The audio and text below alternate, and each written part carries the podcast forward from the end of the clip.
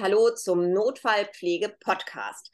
Heute habe ich einen besonderen Gast, einen leitenden Oberarzt der zentralen Notaufnahme am Universitätsklinikum in Düsseldorf, den Lennart Böhm. Lennart kenne ich als Mitglied der AG Ethik in der Degina und ich durfte vor kurzem einen sehr schönen Vortrag von ihm genießen auf Now2Go, der mich ganz persönlich gefreut hat weil der uns Pflegenden betrifft und weil er auch das Thema Angst in der Notaufnahme, welches mir ganz besonders am Herzen liegt, auch mit integriert hat. Und deswegen dachte ich, ich lade den Lennart einfach mal ein, mit mir einen Podcast zu machen über das Thema Schmerzmanagement in der Notaufnahme. Sieht eigentlich ein bisschen langweilig aus, weil Schmerz ist ja tagtäglich da und die haben das doch alle gut organisiert. Aber ich glaube, der Lennart hat ganz tolle Ideen gehabt und hat in diesem Vortrag, finde ich, ganz spannende Sachen berichtet. Deswegen erstmal vielen Dank, dass du dich bereit erklärt hast, mit mir den Podcast zu machen. Es wäre schön, wenn du dich einmal ganz kurz vorstellst und dann würde ich dir schon meine erste Frage stellen wollen. Ja, vielen Dank, äh, Margot, äh, für die Einladung und auch äh, für die netten Worte zur Einführung. Ich glaube, ich fange direkt damit an, dass ich dir vehement widerspreche, wenn du sagst, äh, Schmerztherapie ist langweilig. Das finde ich nämlich überhaupt nicht. Und ich glaube, was viel wichtiger ist, die betroffenen Patientinnen finden das noch weniger. Deswegen ist das vielleicht nicht das Thema, wo man jetzt eine Riesenauswahl an äh, Medikamenten hat und sich pharmakologisch äh, maximal betätigen kann, aber das ist schon ein definitiv relevantes und wenn man es richtig macht, auch durchaus spannendes Thema. Das Wichtigste hast du ja schon gesagt, ich bin in der Notaufnahme der Uni Düsseldorf äh, tätig, mache dort sehr viel klinisch akute Notfallmedizin, bin von Haus aus Anästhesist, mache aber kaum noch Narkosen, dafür aber sehr viel Notfallmedizin und aber auch Palliativmedizin. Das ist so eine Schnittstelle, die ich persönlich sehr, sehr spannend finde und auch sehr wichtig und betätige mich damit zum einen mit ein paar Forschungsprojekten, die wir machen und zum anderen, wie du schon gesagt hast, in der AG Ethik auch. Lennart, wie kommt es dazu, dass du dich mit dem Thema Schmerz so auseinandergesetzt hast? Ähm, ich, ich, glaube über die Schnittstelle äh, zur Palliativmedizin und äh, darüber, dass wir halt gesagt haben, okay, wir wollen das adäquat machen. Was der ursprüngliche Stein des Anstoßes für diese allererste Version der SOP, die tatsächlich eine unserer ältesten ist, weiß ich da nicht mehr. Aber wir haben halt sehr früh gemerkt, dass wir damit die Patienten und Patientinnen gut versorgen können an einem sehr frühen Zeitpunkt. Und wir hatten halt den Ehrgeiz, nicht die Schmerztherapie äh, zu verzögern. Und deswegen haben wir damals diese SOP geschrieben. Nun stelle ich ganz oft fest, und das hast du in deinem Vortrag da auf Now2Go auch beschrieben, es kommen Patienten zu uns oder zu mir, wenn ich Ersteinschätzung habe, übrigens heute gerade in der Ersteinschätzung wieder so gewesen, kommen vom niedergelassenen Arzt mit stärksten Schmerzen und dann frage ich, haben Sie denn schon ein Schmerzmittel bekommen? Und dann sagt der, sagt der Patient zu mir, nee, der Doktor wollte mir nichts geben, damit man mich noch ordentlich untersuchen kann. Und ich gucke dann immer ganz groß, ist da noch was dran, was einem die Patienten da erzählen oder würdest du sagen, das ist totaler Mumpitz? Macht man immer. Äh, jetzt muss man natürlich ein kleines bisschen differenzieren. Also der Patient äh, oder die Patientin, die von der die Hausärztin geschickt wird mit Schmerzen und der dann noch mit dem Taxi in die Notaufnahme kommen kann, ist jetzt wahrscheinlich in den meisten Fällen nicht der super kompromittierte Patient. Aber auch da finde ich es schon ein bisschen unfair, die Leute ins Taxi über das Topsteinpflaster zu schicken, während die vielleicht Bauchschmerzen haben und vielleicht doch den rupturierten Appendix, manchmal weiß man es ja auch nicht. Wo das Ganze aber natürlich völlig widerlegt und überholt ist, ist so dieser äh, Typus des Altchirurgen, der sagt, bei den Bauchschmerzen darf man kein Schmerzmittel geben, weil das würde die Untersuchung verfälschen. Davon ist man völlig weg und da kann ich auch nur vehement appellieren, äh, das äh, wegzulassen, weil wir leben im 21. Jahrhundert, wir haben extrem hochauflösende Ultraschallgeräte, wir haben CTs, also die Zeiten, wo man das nur mit seinem Finger diagnostizieren kann, den Patienten untersuchen muss, sind vorbei. Deswegen finde ich, diesen Komfort sollte man den Patientinnen geben und denen die Schmerzen nehmen. Ähm, ich habe dann auch schon durchaus so oftmals gedacht, und wir hatten das bei uns auch mal eine Zeit lang über eine SOP geregelt. Mensch, es wäre doch klasse, wenn ich jetzt schon mal ganz schnell was gegen Schmerzen geben könnte. Und ähm, ich glaube auch, dass ich da durchaus in der Lage bin als fachweitergebildete Notfallpflegekraft. Nun haben wir auch sehr viel ähm, junge Pflegekräfte. Wie siehst du das? Wie habt ihr das organisiert in eurer SOP? Wer darf wann auch vielleicht ohne eine direkt ärztliche Anordnung oder eine erste ärztliche Untersuchung Schmerzmittel geben. Wie habt ihr das in eurer SOP geregelt? Also wir haben diese SOP, wie du schon schön sagst, äh, die wir auch gern zur Verfügung stellen. Und da haben wir es so ein bisschen eingeteilt in leichte, mittlere und star äh, starke Schmerzen. Äh, leichte Schmerzen, wenn die Patientinnen Schmerzmittel wollen, dann agieren wir mit oralen äh, Medikamenten, entweder Ibuprofen haben wir drin, äh, Voltaren oder auch Paracetamol, Peros oder IV. Das darf die erste einschätzende Pflegekraft ohne Rücksprache und sofort geben. Du musst dann natürlich im System dokumentieren, aber dafür haben wir Schnellbuttons. Das ist also relativ einfach, da wir komplett digital sind. Bei den mittleren Schmerzen haben wir noch in unserer OP, äh, SOP, muss ich sagen, äh, das orale Morphin. Auch das ist freigegeben für die erste einschätzende Pflegekraft, muss aber parallel quasi telefonisch der Arzt oder die Ärztin informiert werden. Das heißt, wir haben gesagt, okay, ähm, das soll nicht verzögert werden durch irgendwas, aber natürlich ist es wichtig, dass man das erfährt. Jetzt haben wir diese SOP seit mittlerweile drei Jahren. Ich glaube, in der Zeit haben wir das oder ist das vier oder fünfmal nur in Anspruch genommen worden. Das heißt, die ähm, ersteinschätzenden Pflegekräfte haben sehr selbstständig dann einfach realisiert, okay, wenn wir eh so starke Schmerzen haben, dann legen wir auch gleich einen Zugang und ähm, dann kann man auch gleich intravenös was geben. Wir haben zum einen das Metamizol freigegeben, wobei das ein bisschen äh, komplex ist. Da sollten wir gleich nochmal getrennt drauf eingehen. Und äh, dann haben wir aber auch ähm, das IV-Morphin. Ich sage mal freigegeben, vorsichtig. Das ist sowas, also da äh, erfolgt dann die Information, die telefonische und gerade bei den Kolleginnen, die erfahrener sind, da ähm, muss ich die Patientin vorher nicht sehen, da vertraue ich auf die Erfahrung. Und das funktioniert auch gut. Und wahrscheinlich habt ihr eben auch hinterlegt, dass da immer eine Allergieabfrage zu erfolgen hat, das entsprechend dokumentiert wird. Ich glaube, das ist gerade für auch kleinere Notaufnahmen nicht unerheblich, weil es da doch mal vorkommt, dass man vielleicht auch mal eine Zeit lang keinen Arzt in der Notaufnahme hat oder der erst eine Weile braucht, bis er kommt. Wir in den größeren Kliniken haben wir einmal einen vor Ort und ich würde mal davon ausgehen, wenn jemand eine NSK, also Schmerzskala von größer sieben angibt, dann ist er in einer höheren Dringlichkeitsstufe und dann findet in der Regel der Arztkontakt ja auch schnell statt. Diese orale Morphingabe, wann lag das, dass das nicht so oft genutzt worden ist? Ich kann es ehrlicherweise gar nicht so richtig sagen. Ich glaube einfach so ein bisschen was aus äh, Praktikabilität, wenig Erfahrung damit, weil man halt das, das Intravenöse kennt man ein bisschen besser und es dauert halt doch eine Spur länger. Also an diesem Punkt, wo man sich entscheidet, okay, ich möchte, dass der Patient jetzt sofort etwas gegen die Schmerzen erhält, ist man auch relativ schnell schon beim intravenösen Morphin Deswegen hat sich das wahrscheinlich so ein kleines bisschen einfach zur intravenösen Applikation äh, verlagert. Wo ich sehr gespannt drauf bin und ich traue mich gar nicht, das zu sagen, weil das, das klingt so fast nach Werbung, aber ich schwöre, ich kriege kein Geld. Es gibt jetzt relativ neu eine orale Applikation von Sufentanyl, die wir testen werden und wo ich persönlich sehr gespannt bin, ob es funktioniert. Gerade bei so diesem Klassiker von äh, Patienten mit stärksten Schmerzen und schlechte Venenzugänge. Ich denke so an die Sicherzellkrisen oder so. Das ist ja so, so der das sind extrem an Opiate adaptierte Patientinnen mit extrem hohen Schmerzen und null Venen. Und da werden wir das austesten und ich bin mal gespannt, wie das funktionieren wird und ob sie es durchsetzen wird. Ich habe tatsächlich nochmal, du hast vorhin schon angesprochen, Metamizol eine Frage. Also ähm, wir haben tatsächlich, das ist schon so zehn Jahre her, da gab es immer volle Dosis 2,5 ähm, IV und dann kam irgendwann mal jemand, der gesagt hat, hey Leute, die 2,5, das braucht ihr gar nicht machen, weil kann der Körper überhaupt gar nicht verstoffwechseln. Und wenn ihr das gebt, dann seid ihr sehr schnell auf der Höchstdosis. Kannst du mir da mal, mich da mal aufklären? Nee, das muss er, glaube ich, ein bisschen aufdröseln. Diese 2,5 Gramm ist die Dosierung, die äh, gedacht war für den Perfuser, für die kontinuierliche Gabe, weil das ist die Tageshöchstdosis. Ich kenne aber ehrlicherweise niemand mehr, der einen äh, Novalgin-Perfuser verwendet. Es gibt aber tatsächlich bei den Nierenchroniken äh, eine Untersuchung, dass zwei Gramm eine deutlich bessere Analgesie äh, erwirken als ein Gramm. Ist relativ schlüssig, äh, klingt banal, wenn man so sagt, aber es hat tatsächlich mal jemand erforscht und dafür einen Doktortitel erhalten. Und deswegen handhabe ich es auch so, dass die Patientinnen mit gerade stärksten Nierenkoliken, die erhalten gleich die volle Dosis. Weil wenn, dann soll man diese Schmerzdosis gleich ähm, direkt ausreizen.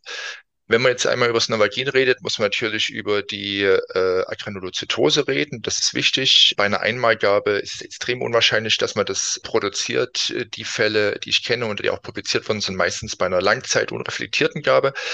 Aber natürlich muss man die Patientin darüber aufklären, dass sie Novagin erhalten haben und dass sie sich im Verlauf beim Hausarzt vorstellen. Und ähm, ihr habt das jetzt so gemacht, dass ihr bei euch nur die Notfallpflegekräfte, also die Pflegekräfte mit der Fachweiterbildung, geschult habt oder habt ihr auch, also es geht ja letztendlich um die Ersteinschätzung die Erstversorgung in der Behandlung oder habt ihr da auch im Skillmix ähm, Notfallsanitäter, Rettungsassistenten, MFAs, die das auch dürfen? Wie seid ihr da vorgegangen? Also wir haben tatsächlich bei uns keine Notfallsanitäter im Einsatz oder auch kein Rettungsdienstpersonal außer im Rahmen von Praktika. Deswegen, das ist bei uns kein Thema. Andererseits müssen wir natürlich pragmatisch sagen, das sind die gleichen, die es prähospital einsetzen. Das heißt, äh, denen sollte man es erstens beibringen, weil im Rettungsdienst äh, findet es unbeaufsichtigt statt oder sagen wir als einziger. Deswegen finde ich es da extrem wichtig, dass es äh, geschult wird und gut geschult wird. Und wir haben im Rahmen der Ersteinschätzung nur Pflegekräfte, davon aber nicht alle tatsächlich mit der Notfallpflege. Und äh, genau dafür haben wir diese SOP gedacht, dass sich halt jeder dran ranhangeln kann. Durchlaufen die denn dann nochmal bei euch eine extra Schulung oder reicht euch das, die verschriftlichte, verschriftliche SOP aus als Schulungsmaterial, dass die Pflegenden das durchgelesen haben? Also wir machen jeden Morgen eine fünf- bis zehnminütige Schulung zu wechselnden Themen, wo auch gerade die SOP immer wieder Thema ist. Das heißt, wir wollen damit erreichen, dass sowohl ähm, die Pflegekräfte als auch die Ärztinnen da regelmäßig drauf geschult werden. Andererseits haben wir knapp 70 bis 80 Personen im Pflegedienst und bis wir da alle durchgeschult haben, das ist schwierig. Deswegen haben wir die SOP bewusst aber auch so formuliert, dass man die auch nachts um drei im Halbschlaf anwenden kann oder eben auch mal mal, wenn man damit wenig Erfahrung hat. Aber natürlich muss man wissen, dass sie gibt. Also ich glaube kaum, dass eine Pflegekraft am ersten Tag ihres Daseins in unserer Notaufnahme erst die SOP finden wird und sie dann eigenständig äh, einsetzen wird. Ja, und sicherlich auch noch nicht an ihrem ersten, zweiten Tag in der Ersteinschätzung eingesetzt werden wird. Was mir an deinem Vortrag auf Now2Go sehr gut gefallen hat, dass du das Thema Angst angesprochen hast. Und äh, die Hörerinnen und Hörer wissen, dass das eins meiner Steckenpferde ist. Wir machen in Flensburg schon sehr lange, äh, setzen wir die Angstskala ein.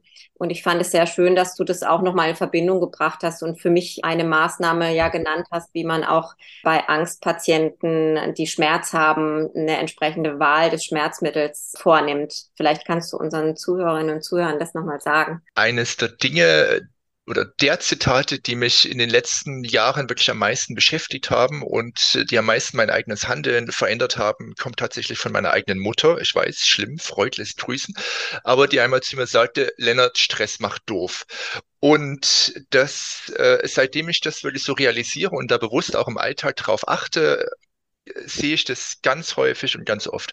Das fängt an bei diesem klassischen Fall von, äh, ist meine Frau bei Ihnen? Ja, sagen Sie uns doch mal, wie Ihre Frau heißt, bis halt auch im, im Rahmen der Ersteinschätzung. Also man darf da nicht zu viel erwarten von äh, Patientinnen, die Stress haben, die Angst haben, sondern muss, man muss da relativ banal anfangen und einfach. Stress macht äh, mehr für Schmerzen empfindlich und äh, verstärkt die. Und das muss man halt immer mit begleiten. Das heißt, man muss die Patientin aus der Situation rausholen, und man muss vielleicht manchmal auch ein kleines bisschen äh, was Anxiolytisches mitverwenden. Das ist das Schöne an Morphin, das hat so ein bisschen so eine anxiolytische Komponente, deswegen nehme ich es persönlich sehr gern. Aber manchmal muss man vielleicht auch realisieren, dass die Patientinnen jetzt gar keine äh, Schmerzen mehr haben, sondern jetzt ist einfach nur Stress oder das schreiende Kind, das einfach nur Weltschmerz hat, sage ich. Also ich finde gerade ähm, bei dem Thema Angst halt, wenn man sich das nochmal vor Augen führt, dass ähm, Angst und Stress halt Adrenalin Ausschüttung hervorruft, wie eine Tachykardie kriegen, hohen Blutdruck bis hin ja zu auch gastrointestinalen Symptomen, ähm, die dann auch, wie du sagst, ja eine viel höhere Sensibilität erfahren. Ganz, ganz wichtig, dass wir in den Notaufnahmen verstärkt das Thema Angst und Stress äh, adressieren. Und wir sind da ja tagtäglich drin und uns stresst das ja na, mehr oder minder gar nicht mehr. Wir sind da schon abgestumpft. Aber ich finde es schon immer interessant, wenn die Leute an den Tresen kommen. Ich frage sie so, wie es ihnen geht im Moment mit Angst und Sorge und Stress allein schon, dass ich im Krankenhaus bin, macht mich kirre. Ne? So, äh, das finde ich total wichtig und dass man das dann nochmal in Relation setzt und vielleicht auch mal mit anderen Mitteln versucht, das zu adressieren, sei es eine gute Informationsweitergabe, sei es vielleicht ein geschützteres Umfeld. Und da könnten wir jetzt einen riesen Fass aufmachen mit den demenziell erkrankten Patienten, bei denen das ja alles noch viel, viel wichtiger ist. Ja. Also da, glaube ich, müssten wir gerade wir und ich glaube, das ist so eine ganz ureigene pflegerische Aufgabe, die ich da in der Notaufnahme sehe, das viel mehr adressieren und ähm, unsere ärztlichen Kollegen darauf hinweisen, dass das so ist. Das geht ja sogar bis so weit, dass sich jemand, der mit einem hohen Angstlevel kommt, auch höher triagieren kann. Also zumindest ist es im Emergency Severity Index ja so, dass das unter dieser Rubrik großes Leid ähm, durchaus zu einer höher Triagierung führen kann, ja. Also ganz wichtig. Und dass man dann vielleicht, wie du schon sagst, auch in dieser Situation Angst und Schmerz ein entsprechendes äh, Schmerzmittel wählen kann. Gut, das finde ich jetzt schon total umfassend, was du gesagt hast. Ich würde unheimlich gerne, wenn du eure SOPs zur Verfügung stellst äh, oder stellen würdest, die auf der Homepage mit einfügen als Link, wenn das okay ist für dich. Super, die Zuhörerinnen und Zuhörer können sich das dann da runterziehen und bei Fragen darf ich deine E-Mail-Adresse vielleicht weitergeben. Auch das sehr gern. Perfekt, super. Dann danke ich dir ganz herzlich, Lennart. Möchtest du vielleicht noch irgendwas ergänzen? Findest du noch irgendwas wichtig in die Richtung? Also klar ist, ähm, dass wir unbedingt Struktur brauchen und Struktur lindert Schmerz. Das finde ich ähm, ein knackiges, eine knackige Zusammenfassung. Da gab es ja auch vor kurzem eine Befragung unter Notaufnahmemedizinern zur Schmerzmittel Gabe und zur Freigabe von Opioiden.